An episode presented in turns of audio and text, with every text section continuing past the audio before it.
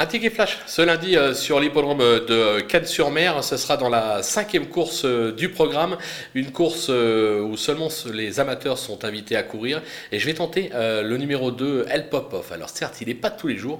Maintenant, il compte quelques bonnes perfs, notamment sur ce type de distance.